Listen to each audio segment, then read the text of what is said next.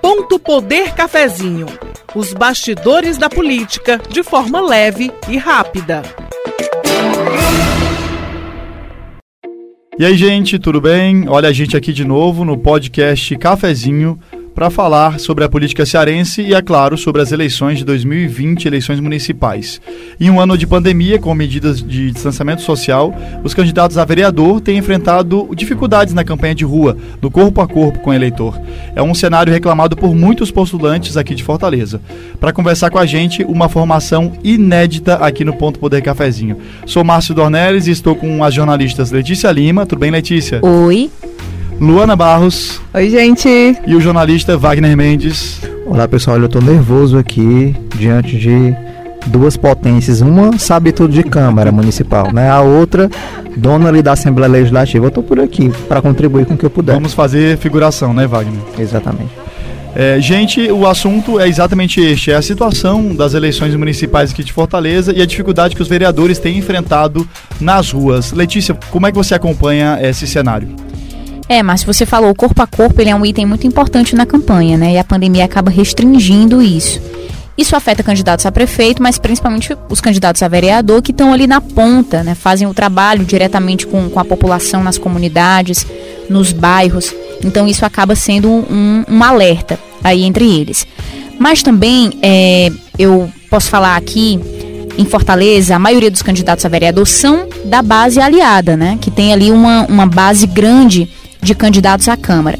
E, inclusive, é por essa semana na, na, na Câmara Municipal que eles têm achado é, a coisa desorganizada ali, a campanha entre os candidatos da base aliada.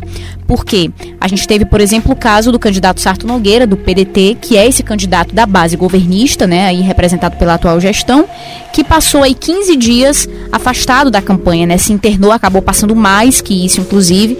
Então, a falta do candidato majoritário ali na campanha com os candidatos a vereador, isso aí teve um peso, teve uma influência, né? Acaba tendo, tanto, apesar do, do grupo governista ter saído, o candidato a vice Elcio Batista ter saído, ter feito a campanha, mas é o candidato a prefeito que deve ser conhecido e conquistar esse eleitorado. Então houve aí essa há um pouco dessa desse bastidor aí dessa dessa desses comentários em relação à campanha com o candidato majoritário. E essa ausência é muito sentida, né, Luana, do candidato a prefeito que não está com condições ou da agenda pela questão do distanciamento de participar desse corpo a corpo com o candidato a vereador, né? Pois é, eu ia comentar exatamente isso. Um dos grandes receios né, do, dos vereadores para essa eleição era o fim das coligações proporcionais. Né? É, é a primeira vez que na eleição os partidos não podem se coligar para é, disputa para a Câmara, né, para disputa legislativa. É a primeira vez, isso nunca tinha acontecido. É, então isso já era um receio. Por conta disso, já se imaginava que teríamos muitos candidatos à prefeitura. Por quê? Exatamente porque é o candidato à prefeitura que leva, mesmo que ele não tenha chances, mesmo que na pesquisa seja 2%, 3% é, de intenção de votos nele, ele dá visibilidade para essa chapa e ajuda a eleger mais vereadores. Só que com esse distanciamento, com essa diminuição, né, quando a gente está na rua, acho que a Letícia também percebe isso, dificilmente você tem muitos candidatos a vereador junto com o candidato a prefeito. É um, dois, inclusive para evitar é, grandes aglomerações. Então isso não está contribuindo tanto quanto eu acho que os candidatos a vereador esperavam. Isso que a Luana falou é interessante porque ainda antes do PDT escolher o nome para a Prefeitura de Fortaleza, eu dei uma volta lá pela Câmara Municipal e havia uma reclamação dos, dos, dos vereadores da base de que apenas o, o Salmito e o Salmito Filho e o Samuel Dias, que na época eram pré-candidatos à prefeitura, né, pré-candidatos pelo PDT, pra, antes da escolha desse nome, que apenas eles dois haviam procurado os vereadores para para levar as bases, né? Porque eu sinto ali que, que, os vereadores eles sentem essa necessidade de trazer o candidato para a sua base, de apresentar. Mostra força, né? Exatamente, porque assim, ele, ele e, e muitos vereadores diziam assim, o, ninguém conhece o candidato lá na minha comunidade, mas me conhecem. Então, assim, eu tenho que. A, o mínimo que tem que acontecer é esse é esse contato, é eu levar o candidato na minha base e dizer, olha, esse aqui é meu candidato a prefeito. Então, assim, pandemia, né, desorganização, como a Letícia já citou aqui, e isso, de certa forma, tem um impacto grande na, na campanha, porque essa parceria ali ela é fundamental no dia a dia da campanha mesmo, né? Pois é, e essa situação também ela se reflete, eu acho que ela também é justificada pelo próprio comportamento do eleitor, né? Alguns também candidatos têm comentado, Luana, que o próprio eleitor tem apresentado um comportamento mais refratário, né, mais isolado, sem se incorporar tanto na, na candidatura, apesar de às vezes conhecer o próprio candidato. É, e esse cenário ele também impacta nas campanhas, né? Pois é, é querendo ou não, a gente está num momento muito complicado do ponto de vista de saúde, né? E a gente está vendo aí um aumento, inclusive, dos casos né, nesses últimos dias. Então, na verdade, até uma posição boa do eleitor, né? De de fato tá um pouco mais receoso, tá mais guardado. É ruim do ponto de vista de fato da interação entre candidato e eleitor, mas é bom do ponto de vista de segurança sanitária, que de fato a gente não pode estar tá, é, promovendo aglomerações, esse aperta mão, esse abraça, esse tira máscara para tirar foto, é, e acaba que como é um costume é, os candidatos fazem muitas vezes. E o eleitor tem que ter, realmente ter essa posição de proteção consigo e com os outros, né? É, isso que a Luana falou é muito interessante, né? A gente vem acompanhando aqui um aumento, né, de, de casos, né, da Covid-19 em alguns municípios do Ceará, Fortaleza, né? A campanha eleitoral é um evento que acaba gerando também, repercutindo nesses números, né, da epidemia.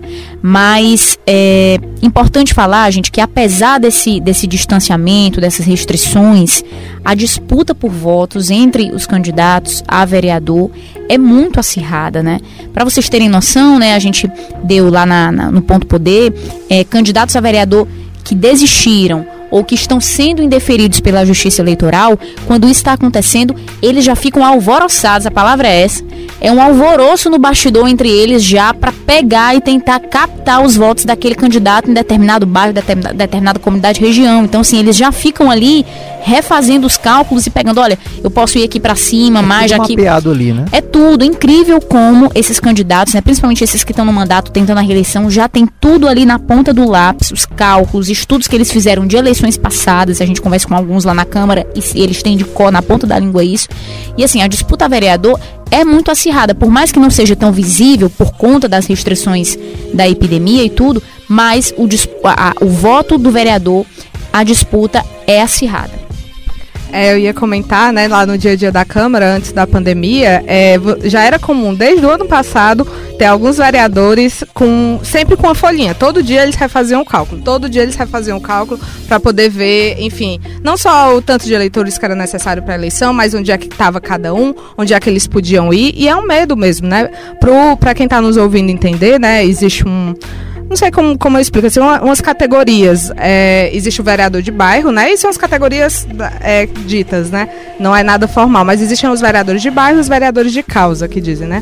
Os vereadores de causa são aqueles que se identificam mais a proteção animal, meio ambiente, né? Mulheres, saúde. E existem os vereadores dos bairros. E é aí, nos vereadores dos bairros, que o negócio pega, nesse alvoroço que a Letícia estava dizendo.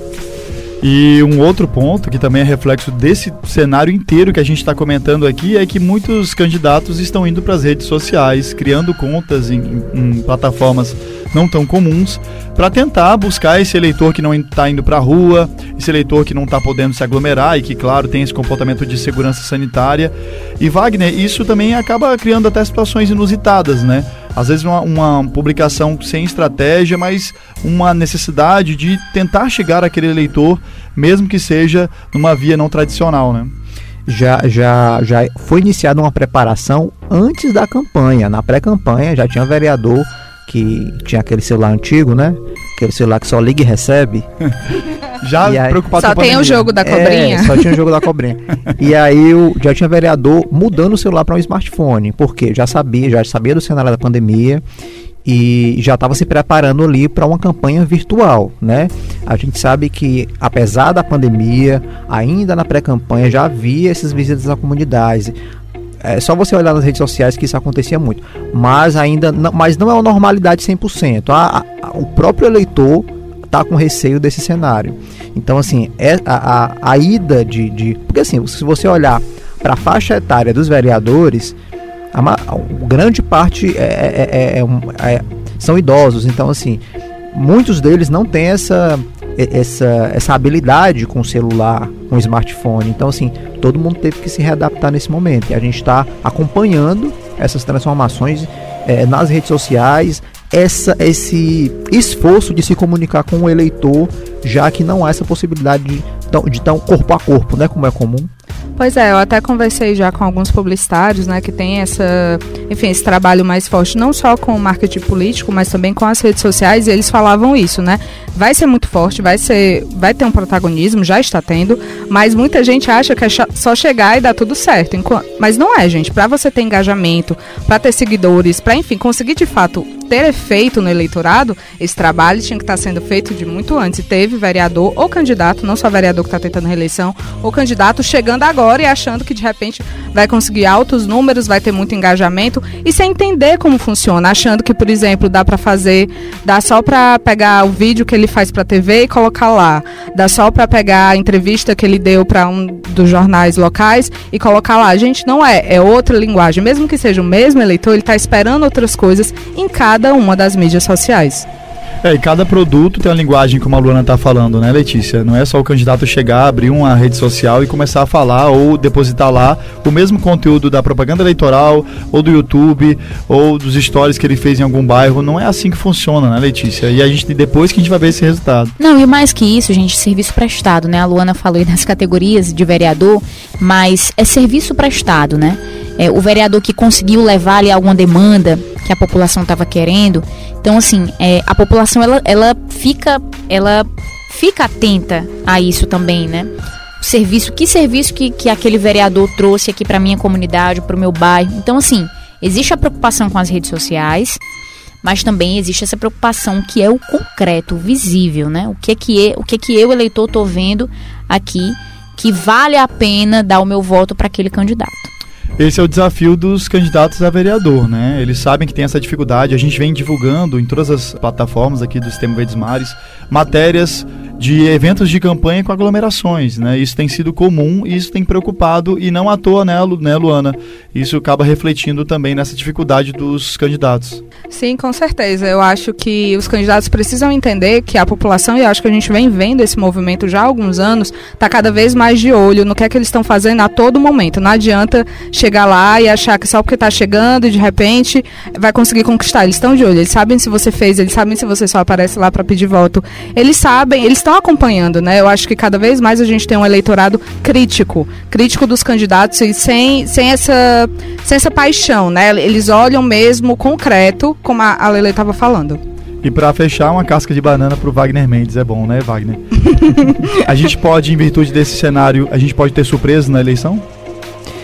Toda eleição é uma caixinha de surpresa, né? toda eleição. Saiu bem, saiu, bem. É, a gente não pode, ninguém pode arriscar o resultado de uma eleição. Às vezes a gente uh, há tantos cálculos, mas nunca uma matemática assertiva. A gente nunca sabe quem é que vai ser eleito. Às vezes é uma expectativa de um candidato hum. ter 20 mil votos para a Câmara Municipal e de repente ele não tem esses 20 mil votos. Ele entra com dificuldade com 10, com 11, se ele está numa chapa ali do PDT que tem que fazer muitos votos para entrar. E Wagner, combinar com o povo, né? Combinar um com o povo. Um político uma vez me falou, no fim das contas tem que combinar com o povo. Exatamente. E se a, e, se a pandemia afeta a nossa vida como um todo, por que, que não afetaria também a eleição, né? Então é uma coisa inédita. Inclusive, eu ia até falar que toda vez a gente fala com, com as lideranças partidárias, se a gente for juntar o que cada um acha que vai eleger de vereador, vai ter que ter umas três câmaras municipais para caber esse povo todo, viu?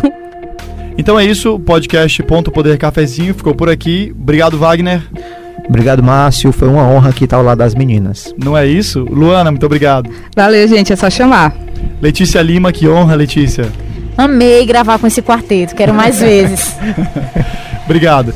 Lembrando que o Ponto Poder Eleições está no ar na TV Diário, também no canal do YouTube. Nós temos também a plataforma Ponto Poder nas redes sociais. Tem conta no Twitter. A gente tem o nosso site Ponto Poder com.br e todas as informações estão disponíveis nas plataformas do sistema Verdes Mares. Ponto Poder Cafezinho volta a qualquer momento. Você ouviu Ponto Poder Cafezinho, os bastidores da política de forma leve e rápida.